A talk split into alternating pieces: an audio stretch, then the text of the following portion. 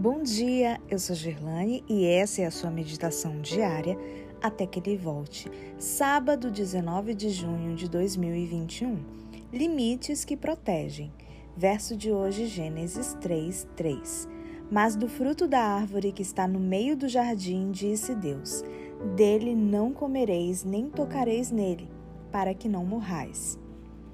Para testar a lealdade de Adão e Eva, Deus estabeleceu limites bem definidos. Podiam comer do fruto de todas as árvores, com exceção de uma. Nossos primeiros pais conheciam seus limites. No diálogo com a serpente, Eva mostrou que estava bem informada. Enquanto permanecesse dentro dos limites estabelecidos por Deus, ela estaria em lugar seguro.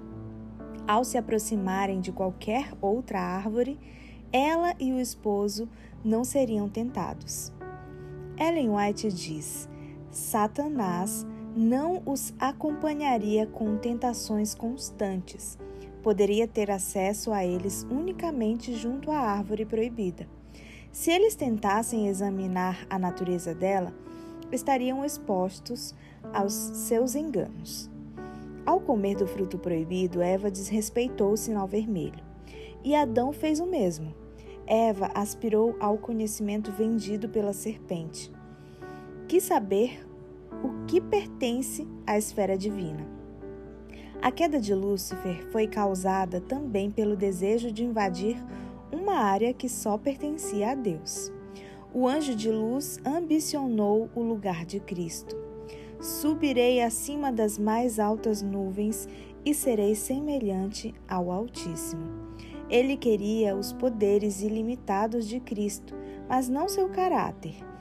Poderia um ser criado comandar o universo?